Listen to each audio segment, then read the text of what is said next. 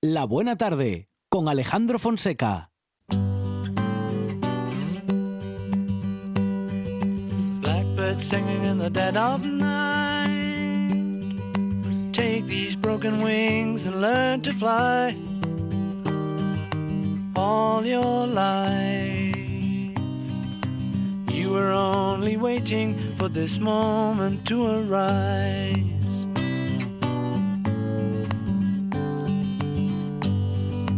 Blackbird singing in the dead of night. Take these sunken eyes and learn to see all your life. You were only waiting for this moment to be free. Blackbird fly. Blackbird fly light of a dark black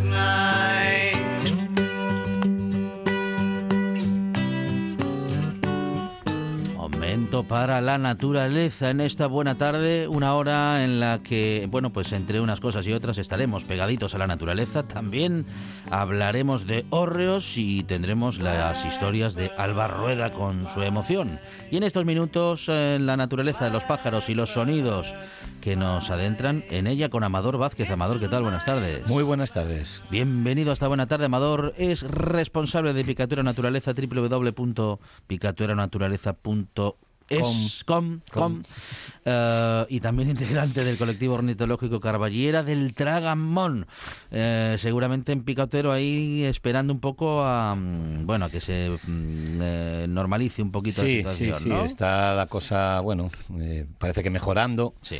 y bueno, poco a poco iremos retomando las actividades, sobre todo en interior. Eh, fuera estamos con los rastreos, estamos eh, ofertando rastreos para Ajá, familias, para ajá. grupos pequeños, reducidos. ¿Qué, qué, qué rastráis? Pues vamos a buscar por Vais los alrededores de cosas. Gijón, vamos Sí, buscando sí. rastros de la fauna. Ah. Eh, de caminos, huellas, excrementos, Ah, bueno. mordeduras, escarbaduras, pues todas esas cosas que nos va dejando la Oh, fauna. va- Y entonces aprendemos para que Eso, cuando para vayamos por ahí caminando y tal, Pues podemos ver qué fauna estuvo por allí, que, cómo se comportan, qué hacen, dónde se mueven, qué comen. Nos da muchísima información. Es una manera eh, muy fácil de poder descubrir la fauna que de otra manera no podemos ver, ¿no? Claro. Es más esquiva o, o nocturna. Entonces estos rastros nos permiten saber qué animalitos hemos tenido pues cerca o por la zona donde hemos caminado o bueno, pues incluso los que viven en la zona rural, pues en la puerta de su casa muchas veces, ¿no?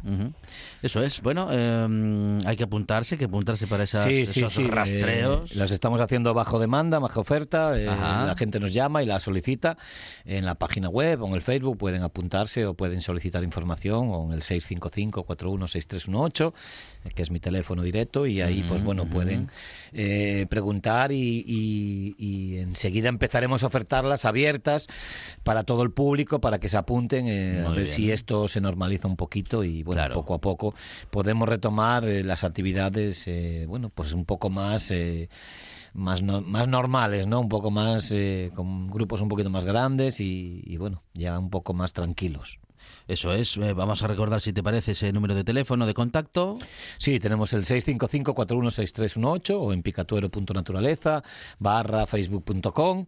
También estamos en Instagram, nos pueden buscar la página web, como tú dijiste tú antes, eh, www.picatueronaturaleza.com y ahí, pues bueno, tienen toda la información, enlaces, teléfonos, con correos para que nos puedan preguntar, llamar eh, y dar toda la información necesaria, pues bueno, para aquellos interesados en hacer estas salidas de, rastreo, de búsqueda de rastros de fauna y esperemos que en breve, mm, según vaya mejorando un poco el tiempo, también empezaremos a hacer las de rastreo de fauna nocturna, eh, a salir de noche, a buscar, aún, aún está un poquito frío, pero ya se empiezan a ver cocinas, pero en cuanto, bueno, pues las temperaturas suban un poquitín de noche, volveremos a empezar a, a salir de noche con, con las familias y con la gente que, Muy bien. que esté interesada en buscar esta fauna por la noche. ¿no? Qué bueno, qué bueno. Bueno, pues con Amador en esta buena tarde, en la radio, con los sonidos estamos en la naturaleza.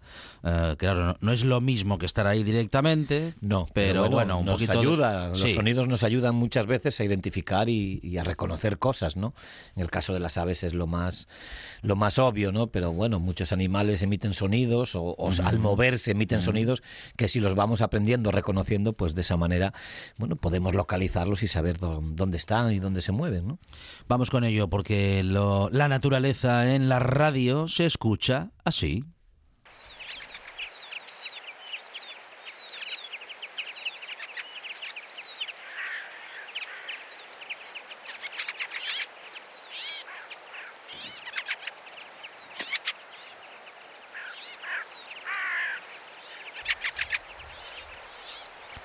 Bueno, por detrás oímos un Sí, córvido, es sí, una corneja, eso, eso no, es. eso no es lo que traemos, Ajá. sino lo que se oye por delante, esa especie de chisporroteo, El un más- clocleteo. El más agudo, ¿no? Ese más agudo, esos silbiditos, ¿eh? que es, eh, bueno, es de un pajarillo que, solo podemos ver en invierno en nuestra comunidad y que no se prolija mucho en cantos, no tiene un canto muy bonito, no tiene un canto muy profuso eh, para ser el grupo de aves al que pertenece, que son los zorzales o los tordos, ¿no?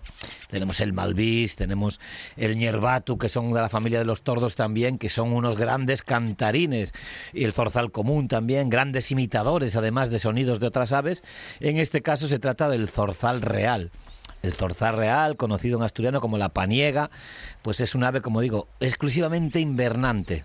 Y sobre todo en inviernos muy fríos o cuando hay temporales en el norte de Europa, pues hace que las poblaciones de estas aves en grupo se desplacen pues más al sur, ¿eh? sobre todo en la parte norte de la península, en nuestra, en nuestra zona, que es donde es más habitual, ¿eh? en, el, en el, digamos, en el extremo centro y sur de España no es nada habitual este pajarito, con lo cual, pues bueno, somos un poquito privilegiados al poder verlo, como digo, siempre en inviernos muy fríos y muchas veces en grupos o mezclado con otros eh, zorzales o en grupos de, de zorzales reales. Un ave bastante grandota, es más grande que el mirlo, es el segundo más grande después del zorzal charlo, 25 centímetros de longitud y entre 36 y 42 de envergadura. ¿eh? Un ave que tiene, bueno, un problemilla porque es una ave cinegética, es una ave Ajá. que se caza en Ah, toda ah, Europa y en ah. España también. Claro. Y bueno, de esa manera pues está muy sometida a presión. Eh, iba a decir que humana. ma- más que tenía un problema, la hemos metido en un Bueno, problema. sí, le hemos nosotros generado Sí. un problema al pobre sí, pajarillo. sí.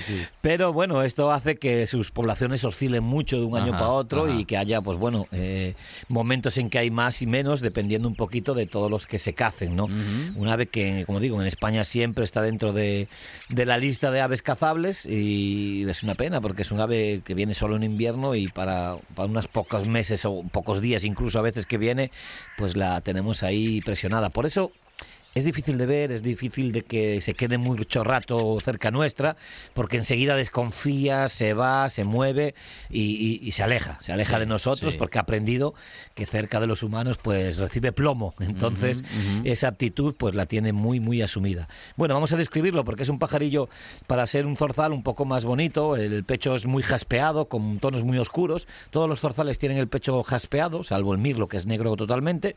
Este es el que más motas tiene y más oscuras. Y la cabeza gris- grisácea, muy llamativa, el dorso muy oscuro, marrón oscuro, y el pico pues clarito, todo amarillento, eh, tirando a, amarillento. Y una cejilla blanca también que le recorre por encima del ojo, eh, pues muy, muy llamativa. Pajarillo, como decimos, de un tamaño fácil de ver. Por abajo eh, los tonos son bastante claritos, las alas son por debajo blanquecinas y grises, con lo cual en vuelo se destaca mucho esa claridad que tiene en las alas. Y bueno, mm, lo solemos ver mm, principalmente en, zo- en zonas de arbolado. Es un ave relacionada con el bosque, con los árboles, pero también baja al suelo a alimentarse y bueno, cuando llega a Asturias, pues eh, por la zona de la rasa costera, por Cabo Peñas o por todas estas zonas de prados costeros, ya sea del oriente, del occidente o del centro, pues bueno, podemos verlos en los prados, ¿no? En los prados eh, buscando también alimento, comiendo insectos.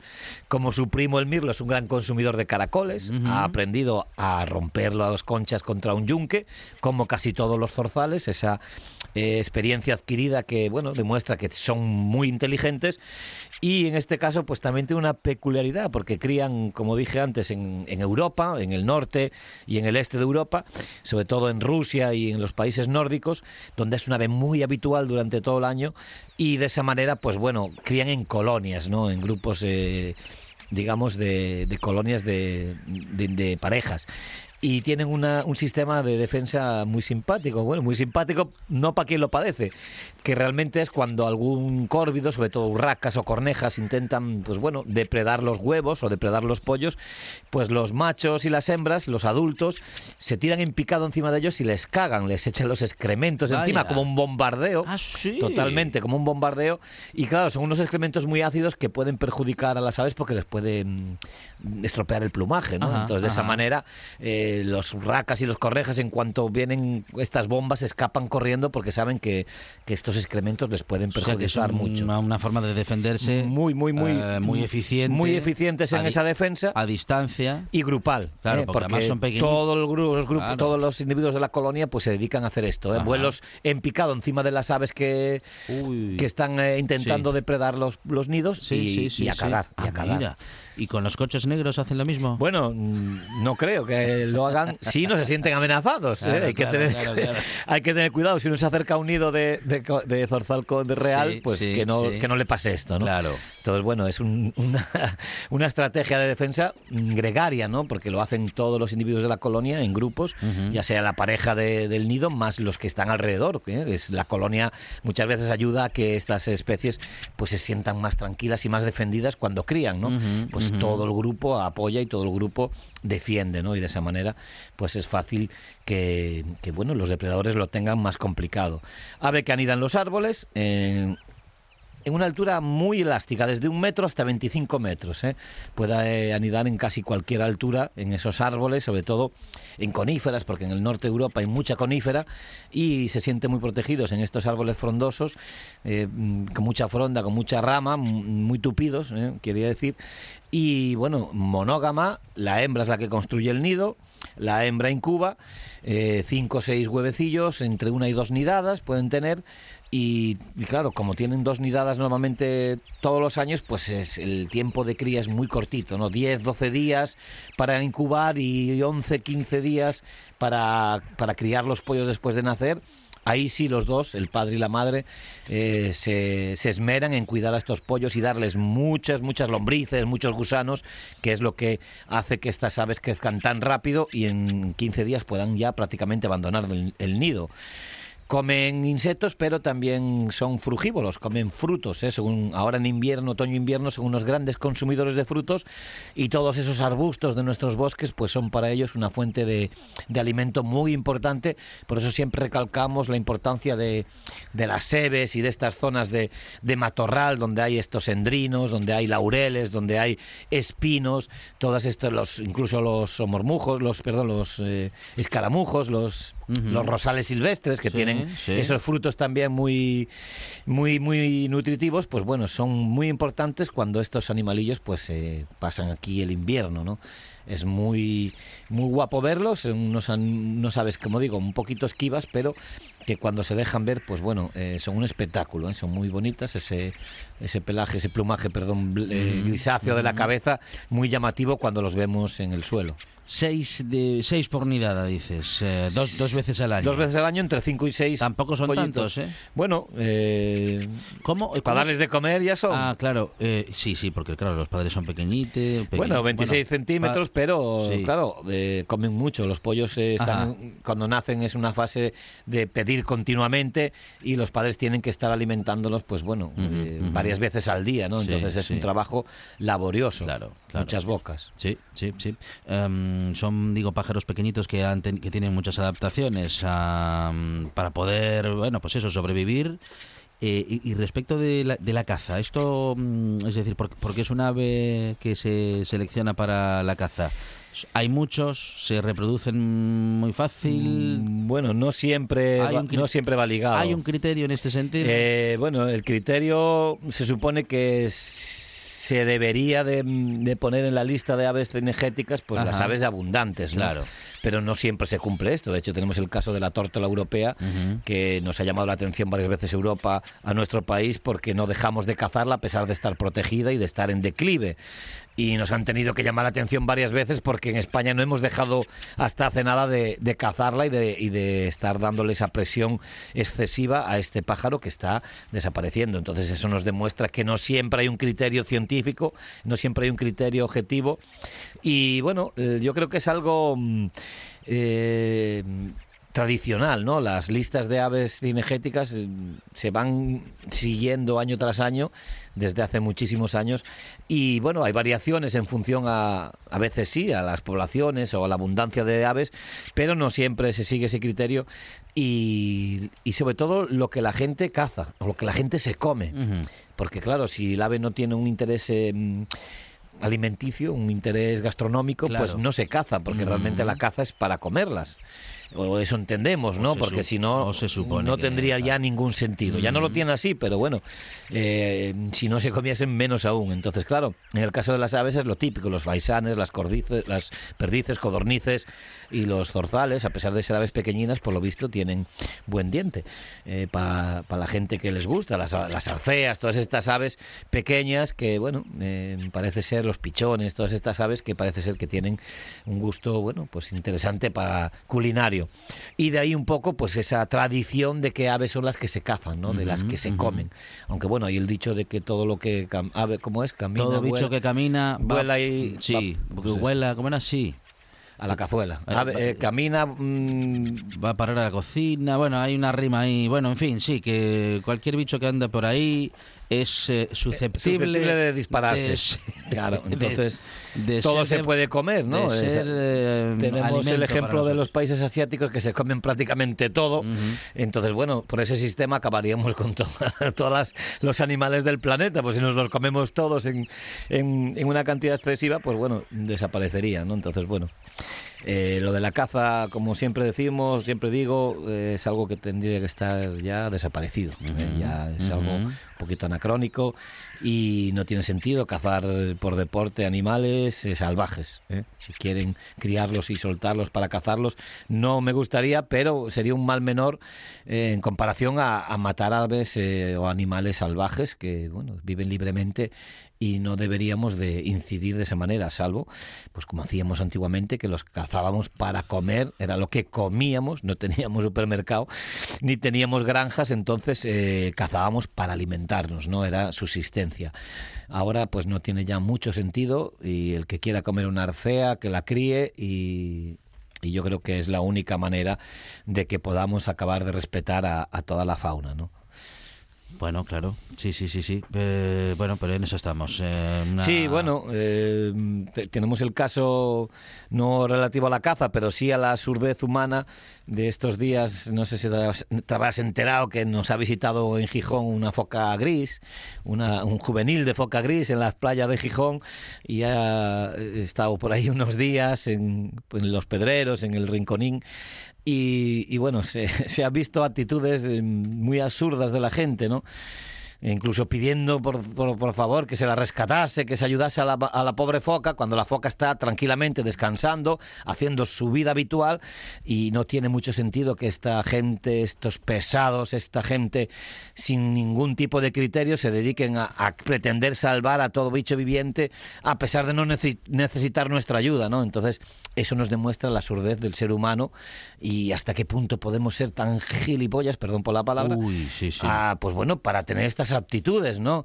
Entonces, el día que apareció incluso se hablaba de hacer grupos de rescate para sacarla, ¿no? Entre varios la podemos sacar al mar. Claro. No, Eh, no, no, no. Es que no, no procede, porque que- es, ignorancia pura y dura. Hay que dejar que intervengan los que saben, el CEPESMA... Bueno, se llama, a las, se- llama se- efectivamente, CEPESMA, perdón. se llama a las autoridades Sí, y ellos sí. tienen que valorar, un veterinario tiene que valorar si el animal tiene algún problema o no lo tiene, o simplemente está allí descansando. El Ujú. CEPESMA, sí, es, Eso un- es. el señor Luis Laria, que también, pues bueno, antes se dedicaba a estos temas, ahora ya no, ya lo hace por libre, antes se tenía un convenio con el Principado, Sí, pero eh, tenemos la guardería del Principado, hay veterinarios mm, de la administración que pueden, eh, bueno, pues eh, gestionar estos temas. Pues al final pasará como con el búho nival, habrá que poner ahí un guarda para que nadie baje a molestar a la foca, porque es que si no, no podemos evitarlo, ¿no? Tenemos que bajar a hacernos la foto con el bicho allí pegados. Se generó una expectación tremenda, que bueno, por otro lado es normal que la gente quiera ver a estos animales, pero siempre desde la distancia, respetando, eh, bueno, pues que este animal tiene que estar tranquilo y tenemos que dejarlo que descanse, porque es lo que está haciendo, descansando, recuperando fuerzas para seguir su viaje, porque aquí no viene más que momentáneamente, a pasar unos días, unas horas, eh, bueno, pues porque ha recalado, es muy típico, de hecho todos, todo este mes y el pasado han estado apareciendo un montón de focas por toda la cornisa cantábrica, en Galicia, en Asturias, en Cantabria, en el País Vasco, cosa que es habitual. Entonces lo que tenemos que hacer es disfrutarlos, pero siempre, siempre respetando las distancias, respetando, eh, bueno, pues que el animal tiene que estar tranquilo y que no tenemos que agobiarlo, atosigarlo o intentar eh, estar más cerca que nadie, ¿no? Eso es un poco absurdo y un poquito lo voy a decir otra vez, gilipollas. Sí, sí. Pues no, no, no, no Pues nada, procede. no procede, no, No procede. procede. Además, bueno, las focas que mm, las vemos como si fuese un peluche. Sí, y so- son, tan, son eh, peligrosas. y claro, Pueden son- morder Es un animal salvaje. y tienen un peso tremendo, que son animales potentes. Que está, si está varada en la playa, está, se siente vulnerable. Sí, sí, se puede revolver. y se va a defender. Sí, sí, sí, puede No- mordernos. Además, no sabe que nosotros le vamos a hacer una caricia potentes. y le vamos a. Es que no, no a- tienen por qué esperar que quiero hagamos decir- ninguna caricia, No, no, por- ¿no? quiero decir, no saben que le queremos ayudar. Claro, efectivamente. ¿Eh? Ellos se les van a defender cuando se sienten en peligro, como cualquier otro animal, como Sí. nosotros mismos. Y bueno, pues eh, luego vienen los problemas, vienen las complicaciones, vienen las eh, manos a la cabeza, ay, ay, ay, ay, ay. Entonces, mm, respetemos el espacio de los animales. En este caso, hemos tenido la suerte de que la foca se ha parado en la playa, en una playa, claro, en el paseo muy transitado de Gijón, pues bueno, ha generado una expectación, ha salido en prensa y un montón de curiosos se han aglomerado allí, pues bueno, viéndolas desde arriba, desde el paseo, pero siempre hay algún listillo o listilla pues que quiere eh, pues acercarse demasiado o incluso pues eso, eh, organizar unas batidas de rescate cuando no es necesario, cuando no viene al lugar o, o- o- o compartiendo por las redes eh, pidiendo ayuda, por Dios, que se ayude a esa pobre foca que está allí en la playa. Pues oye, ¿qué va a hacer la foca? Está en la playa descansando tranquilamente. Claro. No tiene sentido. Entonces, es total, mm, totalmente ignorancia, pura y dura. Entonces, bueno, hay que informarse, saber qué animal es, qué costumbres tiene y por qué está allí, ¿no? Y no de repente vemos un animal y hay que ir a ayudarlo porque somos los salvadores del mundo. No, eso es un- una lectura muy errónea y muy humana y, bueno, muy egoísta también, ¿no? Amador Vázquez hablando de naturaleza en esta buena tarde para que, claro, podamos conocerla más y mejor y así, pues, eh, cuidarla y también respetarla. Algunos datos que hoy nos ha dado nos han valido para eso y también para hablar de naturaleza y adentrarnos durante unos minutos en ella. Amador, muchas gracias. A vosotros, chao. En RPA te lo contamos todo. Información al minuto con el rigor y la pluralidad de lo que somos. Un servicio público. Por la mañana, a las 7, Asturias Hoy Primera Edición. Por la tarde, a las 2, Segunda Edición. Y por la noche, a partir de las 8, Tercera Edición. Y a, y a las horas en punto, Boletines de Noticias. Asturias Hoy.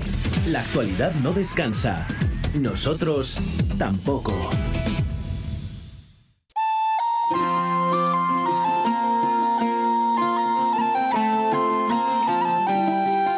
Buena tarde con Alejandro Fonseca.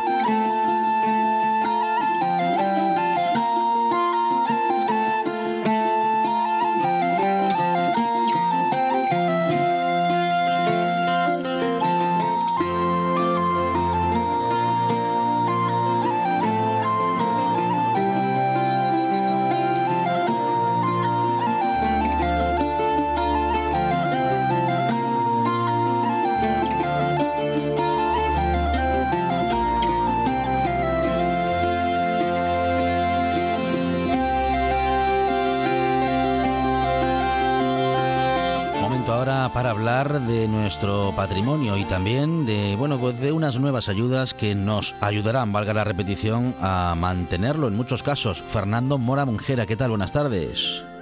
Buenas tardes. Bienvenido, Fernando, esta buena tarde. Fernando es miembro de la Asociación Amigos del Hórreo y, claro, justamente de eso vamos a hablar, de los hórreos, Fernando. Bueno, un tema de conversación ¿eh? en eh, muchas ocasiones y en los últimos años. Bueno, respecto de muchos asuntos, ¿no? De, en, muchos casos de la dificultad por mantenerlos, en otros de la importancia de, bueno, pues de poder mantenerlos porque es una seña de, de identidad cultural de nuestro territorio. Y también ha estado y está sobre la mesa la, bueno, pues la polémica respecto de si se puede eh, hacer con los hórreos algo diferente de lo que se ha hecho hasta ahora. En cualquier caso, hablamos eh, hoy, Fernando, de la iniciativa del Principado de Asturias que duplica los fondos para ayudar a particulares a restaurar hórreos y paneras. Efectivamente. Eh, tú dirás, eh, ¿te ¿quieres una exposición general o...? bueno, podemos empezar por esto, ¿no? Esta, esta ampliación de, de los fondos, Fernando, que en cualquier caso podemos, bueno, podemos anunciar como una buena noticia, ¿no? Vamos a ver, eh, la ampliación de los fondos que dobla los fondos de, de la anterior convocatoria es una buena noticia y creo que refleja la intención política mm, del Principado de eh, bueno pues eh, apoyar este tipo de patrimonio este tipo de patrimonio. Eh, otra cosa bien diferente es que ese ese aumento de presupuesto pues mm, vaya a tener digamos la eficacia o la eficiencia que, se, que desearíamos todos eh, no por falta de intención política, sino yo creo que por eh, la tramitación eh, burocrática y una serie de cuestiones que desde el punto de vista de la asociación se podrían mejorar manifiestamente y estamos recibiendo en ese sentido pues mensajes de propietarios de hórreos que ponen de relieve y de profesionales que ponen de relieve determinadas dificultades que pueden eh, lastrar, eh, digamos, esta eh, buena iniciativa y que se podría reflejar en reparaciones de horreos, digamos, importantes y, bueno, y que son importantes para, como tú has dicho, para no solo para sus propietarios, sino para, digamos, el resto de Asturias. No mm, son un icono asturiano y además forman parte de nuestro patrimonio y de nosotros mismos, independientemente de quién sea el propietario. Bueno, en estos tiempos una de las cuestiones que, planteábamos en el inicio de esta conversación, Fernando, es eh, la posibilidad de bueno de nuevos usos eh, para los hórreos eh, a la vista de, que bueno de que se ha, se ha modificado el uso bueno el uso originario, digamos, Fernando. Eh, antes de eso yo te quiero decir, bueno, nosotros vamos a hacer una propuesta al Principado para intentar cooperar, eh, para intentar colaborar y cooperar en que este tipo de convocatorias sean eh, realmente efectivas, porque creemos que con diversos cambios en el tema de la subvención se podría mejorar mucho la cuestión. Te la resumo, te la resumo porque es lo que nos están diciendo también la, gente, ¿no? Es decir, el doblar este, esta subvención eh, va, a, va a producir que eh, no eh, que la capacidad de los maestros horreros que, tienen capacidad contrastada para intervenir sobre este paradigma cultural está ya ahora muy agotada en el sentido de que tienen ya carga de trabajo en exceso y va a ser difícil va a ser difícil para los propietarios encontrar estos horreros que les puedan hacer con garantías esta, estas reparaciones. Luego hay un tema importante que es que eh, las eh, subvenciones eh, se deciden muy tarde a lo largo del año la resolución definitiva y con el resultado de que el propietario no, no solo tiene que adelantar el dinero, sino que además tiene que hacer la obra sin saber si va a ser subvencionada. Con lo cual, las personas que no dispongan de esta capacidad económica no pueden abordarla.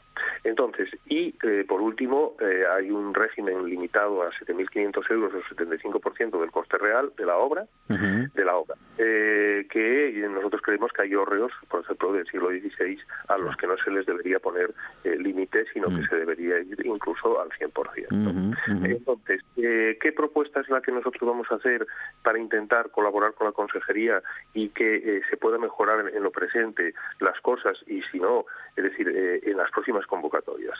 Pues nosotros creemos que hay que agilizar la concesión de subvenciones, es decir, en seis meses, de tal forma que en julio ya pudieran estar concedidas definitivamente y los propietarios saber de qué dinero pueden disponer para hacer la obra.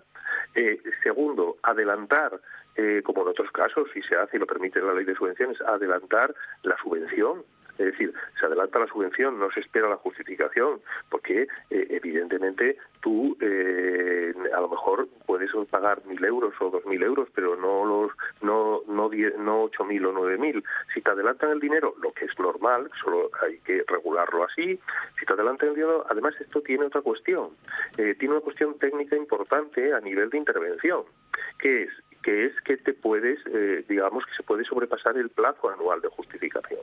¿Qué quiere decir esto? ¿Qué quiere decir esto? Que se podrían dar las subvenciones en julio, incluso en, septiembre, en agosto, incluso en septiembre, y mm, eh, dar un plazo de justificación no de 15 días, en cuyo caso la obra ya la tendrías que haber hecho, sino dar el plazo de ejecución que la obra requiere y poder justificarla perfectamente, es decir, enero, febrero, marzo, abril del año del año siguiente, porque lo que impide a nuestro juicio pasar ese plazo de 31 de diciembre es la previsión de que no hay, bueno, no te lo voy a decir técnicamente, no hay, eh, eh, no hay, digamos, eh, no se ha comprometido en firme el dinero y por tanto al día 31 de diciembre pues se acaba, no hay posibilidad de trasladar el cumplimiento a montarlo sobre otro año.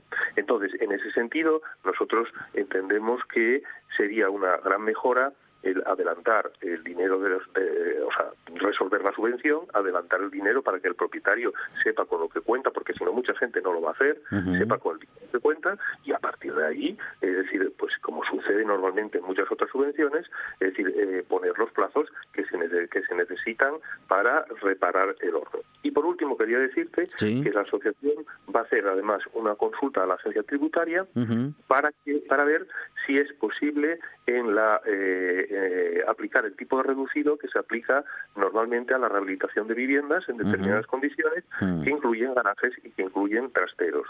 Entonces nosotros entendemos que mm, podríamos eh, pensar que eh, podría aplicarse ese tipo de reducido del 10% en vez del 21 siempre y cuando bueno la agencia tributaria la consulta vinculante que vamos a hacerle nos responda positivamente. Y si no pues seguiremos en lo que estamos. Eso es lo que te quería decir de la convocatoria. Creemos que creemos que es mejorable y por lo tanto eh, nuestra intención es eh, colaborar con el Principado para intentar que eh, este tipo de esfuerzos económicos que políticamente se ve que hay una intención clarísima de apoyar el tema del patrimonio, pues puedan ser realmente eficaces. Fernando Mora Bonjera es miembro de la Asociación Amigos del Orrio. Fernando, muchísimas gracias y un saludo desde la buena tarde en la radio del Principado de Asturias. Un saludo, gracias. Gracias un programa de viajes, turismo, aventura e historia lleno de contenidos didácticos con los que aprender y divertirse. Un escaparate turístico donde se incluyen información sobre casas rurales, hoteles, gastronomía, turismo de aventura, senderismo, festivales. Voy a volver a salir y quiero que me aplaudáis como si fuera yo que sé. Un buen día para viajar, un programa de apoyo al sector turístico de Asturias. Los sábados y domingos a las 10 de la mañana. Estás sintiendo, estás sintiendo RPA, la radio del Principado de Asturias. La Nuesa. La Buena Tarde.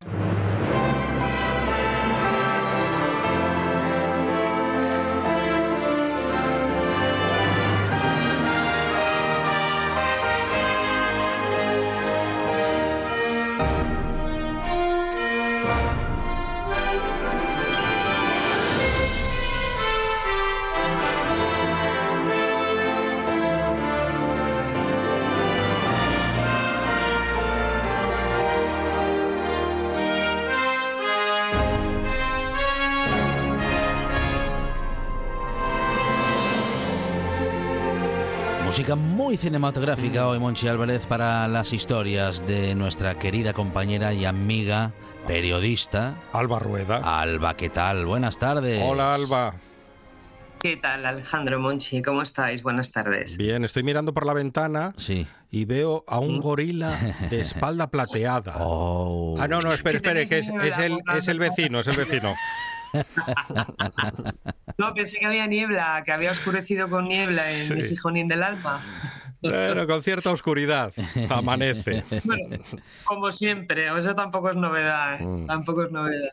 Oye, que sí que es verdad que tenéis razón. A mí las historias de los personajes que me gusta traer a la buena tarde eh, me ayuda bastante a la hora de preparar y de meterme en, la historia, de conocer el personaje, si hay un documental, si hay una peli, si hay un libro. Y creo que también puede ser importante porque, bueno, si alguien lo escucha y, le, le llama la atención y tiene curiosidad, pues también puede de alguna forma completar nuestras historias viendo esa peli o leyéndose ese libro. Yo sabéis que soy más de libros que de pelis y en este caso la protagonista de esta tarde tiene las dos cosas. Además, el libro escrito por ella, con lo cual yo creo que todavía tiene, tiene todavía, bueno, pues muchísimo, muchísimo más valor, digamos. Hemos dicho gorilas, hemos dicho niebla. A ver, es mm. fácil adivinar de quién ah, vamos a hablar. Hay, hay muchas pistas, hoy hay muchas pistas. Vayan sí, sí, Hay muchas pistas. Gorilas, no chimpancés, que chimpancés y mujeres, ese va a ser también tema y protagonista para otro día. Pero hoy vamos a hablar de la que es considerada como una de las estudiosas de campo, de las zoólogas científicas, sin serlo, ojo, sin tener formación previa, más importantes de la historia de todos los tiempos y que más ha impactado en los ámbitos científicos internacionales. Y además, yo creo que también gracias a ese libro que ella misma escribió, Gorilas en la Niebla, y gracias a la peli que vino y se estrenó después, yo creo que también es una de las estudiosas de la naturaleza que ha tenido más calado en la sociedad a nivel popular y que ha conseguido acercar, en su caso, a la especie a la que dedicó su vida, que es a los gorilas de montaña, pues a, las personas de, normales y corrientes, ¿no? a los que no somos zoólogos, ni investigadores, ni científicos, ni naturistas, ni nada de esto. Así que por eso tiene muchísimo mérito. Hablamos esta tarde y acercamos a nuestros oyentes a la vida de Diane Fossey. Hmm. Nació en 1932. Habría cumplido el pasado 16 de enero, hace cuatro días, habría cumplido 90 años de Enfosi y además estoy convencida de que si lo hubiesen dejado cumplirlos, hoy no destripamos nada porque yo creo que la peli Gorilas en la Niebla o el libro... Es muy conocida la historia.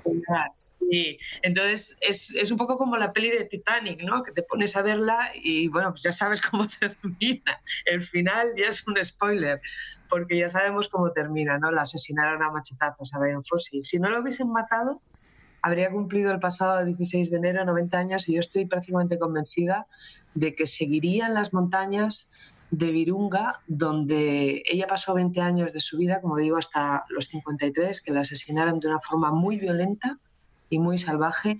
Yo estoy segura de que Fossi eh, todavía seguiría ahí, todavía seguiría empeñada en su estudio, en su trabajo y sobre todo en su defensa de una de las especies pues eh, que está en mayor peligro de extinción del mundo, como son los gorilas de montaña. De los gorilas de montaña, ¿os acordáis que ya hemos hablado de ellos, pero no por Diane Fossey, que fue un mm. poco también tema que nos quedó pendiente? ¿Os acordáis que una tarde de estas, un jueves de estos nuestros, hablamos de un documental que a mí me parece extraordinario, también Virunga. Yo no sé si llegasteis a verlo vosotros. Sí, sí, está muy bien el documental el documental es tremendo, es una cosa brutal y yo creo que sirve también mucho para llegar hasta la zona, para entender los conflictos que hay en esa zona de África. En el caso de Fossi, es verdad que ella empezó sus estudios en, eh, en, la zona de Virunga, en Uganda, pero luego por la inestabilidad política y por todos los conflictos que había, se trasladó a Ruanda, al Parque Nacional de los Volcanes, es así como se llama. Es, por cierto, el parque nacional más antiguo que hay en África. Y ahí es donde ella se instaló en una cabaña y es donde estuvo 20 años dedicada completamente en cuerpo y alma a la defensa y al estudio de, los gorilas de montaña. Dicen incluso de Diane Fossey que es gracias a ella que esa especie ha logrado sobrevivir y ha logrado incluso incrementar y aumentar su población en los últimos años, gracias al, al trabajo, a la dedicación, a la defensa y a toda una vida de entrega a estos animales. El personaje de Diane Fossey si recordáis la peli, que la peli además la interpretó una Sigourney Weaver, Sigourney Weaver espectacular, que dicen que es el mejor de los mejores papeles o la mejor interpretación de toda su carrera y además dicen también y yo estoy completamente de acuerdo que llega a mimetizarse completamente y lo hablábamos antes con vosotros mm. Que eh, incluso se parece físicamente se parece mucho. Mm. Hay sí, hay, hay, fotos de la peli y fotos. Mira, National Geographic, que siguió la carrera de Diane Fossey, de nuestra científica, eh, tiene un arsenal de documentación de ella, de fotografías extraordinarias de Diane Fossey, y ves las del rodaje, las de la peli de Sigourney Weaver y las de Diane Fossey, y hay veces que la verdad es que te confunden ¿eh? no sabes muy bien quién es una y hmm. quién es otra. Tuvo que ser para, para Sigourney, tuvo que ser la experiencia del rodaje también con gorilas, tuvo que ser una historia muy especial. Pero bueno, volvemos a nuestra protagonista. Nació en San Francisco, California, como os decía, y ella, eh, su formación no tiene nada que ver con la zoología, con la investigación, con el conservacionismo.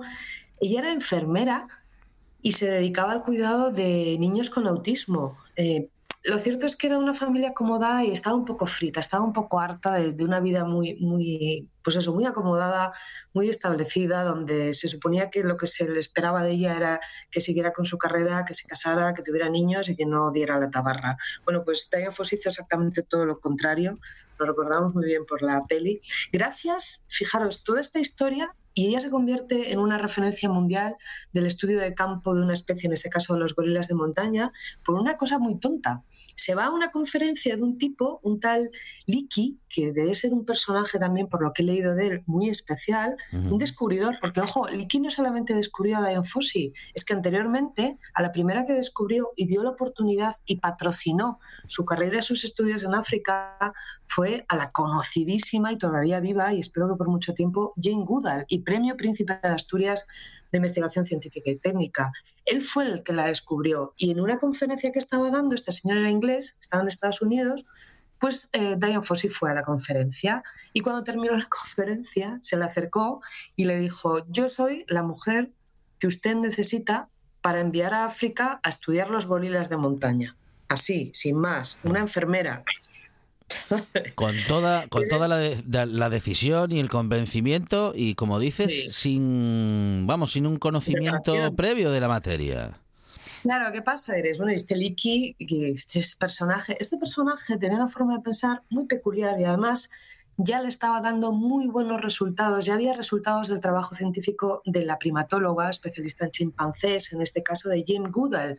Y él decía que las mujeres Em, tenemos una serie de capacidades especiales para la observación porque tenemos eh, paciencia especialmente y porque reparamos en los pequeños detalles. Jane Goodall defiende esto diciendo que las mujeres eh, normalmente nos toca ejercer la, tarea de madres y por lo tanto es imprescindible para esa tarea, vosotros que tenéis chicos, hmm. pues sabéis que tanto madre o padre, hmm. pero bueno, a veces las madres socialmente son más delicadas, ¿no?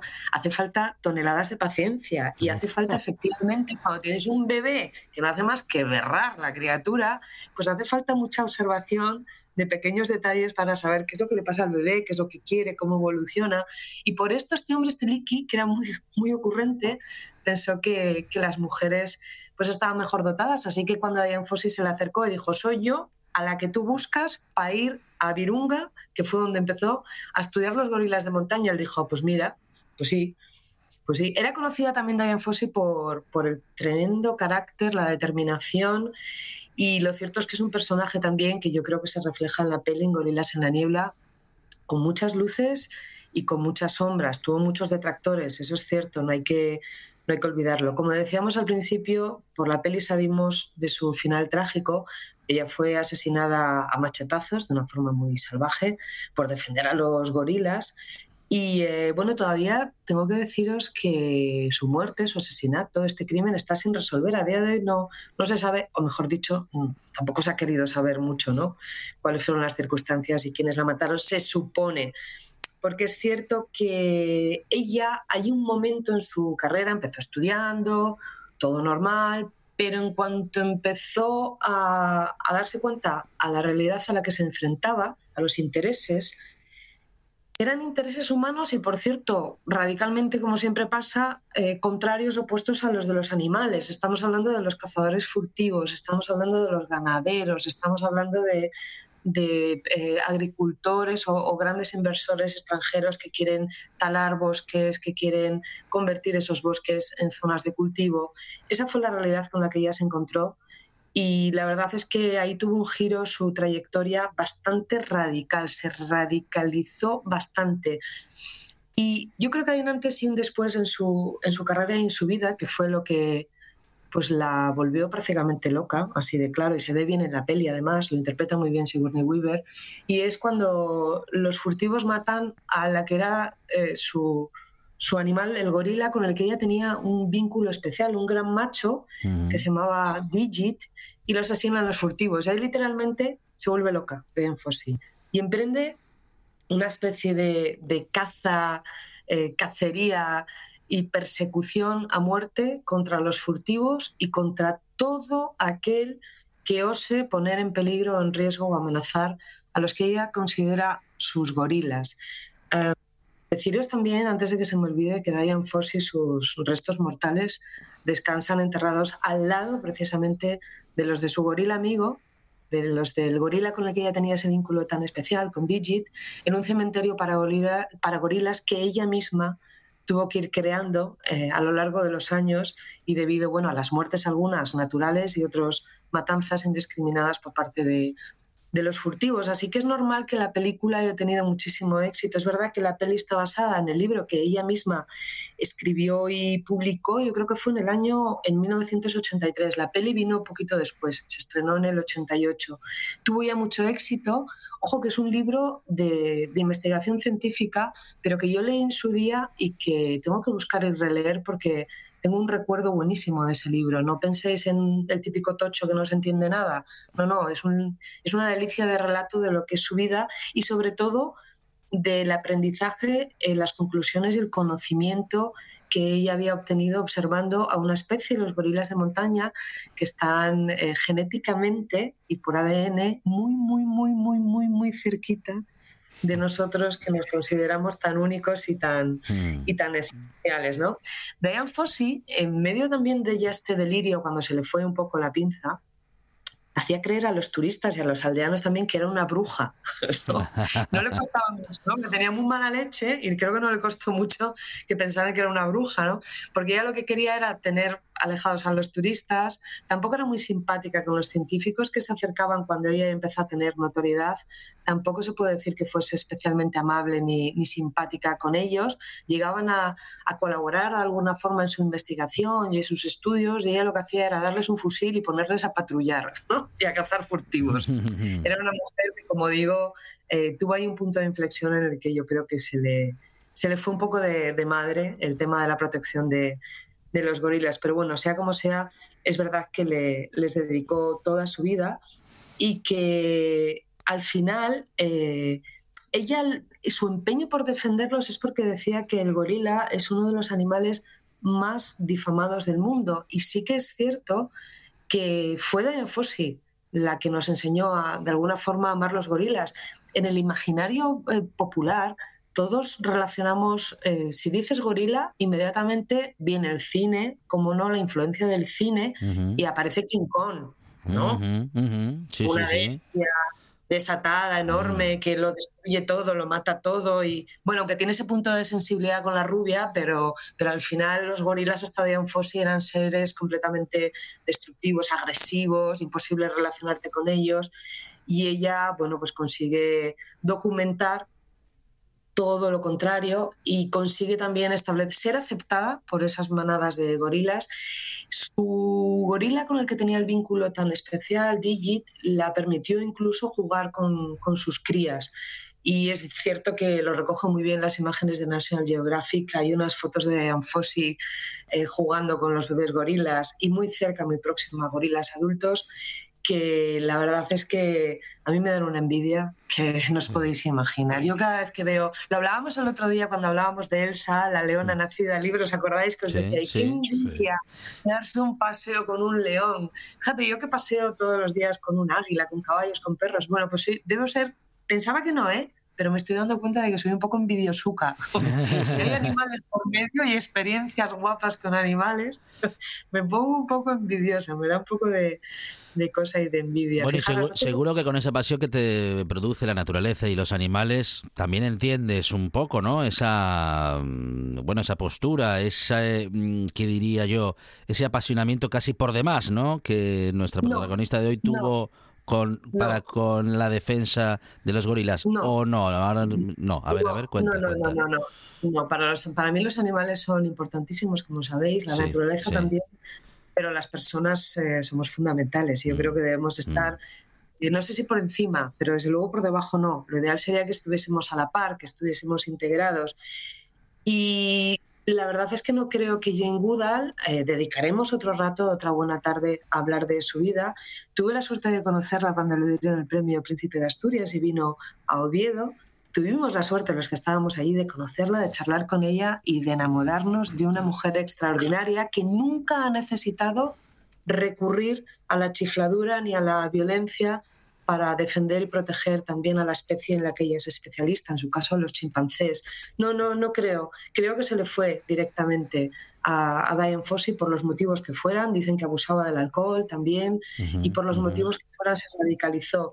Pero no, yo no justifico la defensa de, de los animales ni la entiendo teniendo que poner en riesgo la seguridad de las personas o teniendo que ser violento con, con las personas, incluidos los que sean violentos con los animales. Ojo, si me decís que alguien toque a uno de los animales de, casa, de los que son nuestra familia, y, y toda esta argumentación tan bonita que acabo de hacer se hmm. me va por el desagüe, porque es una cosa muy complicada, pero es como a cualquiera que le toque a un miembro de, de, su familia. Yo siempre digo que los perros no son mis hijos, son perros. Cleopatra, el águila es un águila, las ovejas son ovejas y los caballos son caballos, pero son parte de mi vida.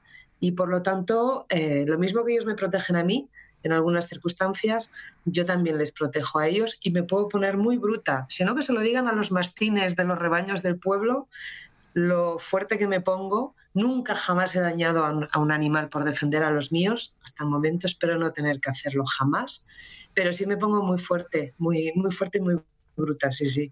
Pero no entiendo a Diane Fossey, no entiendo que se le haya ido de esa manera. Me gustaría que no se me olvidara Em, contaros cuál fue la última anotación que se encontró ella como buena investigadora y como buena científica llevaba un diario.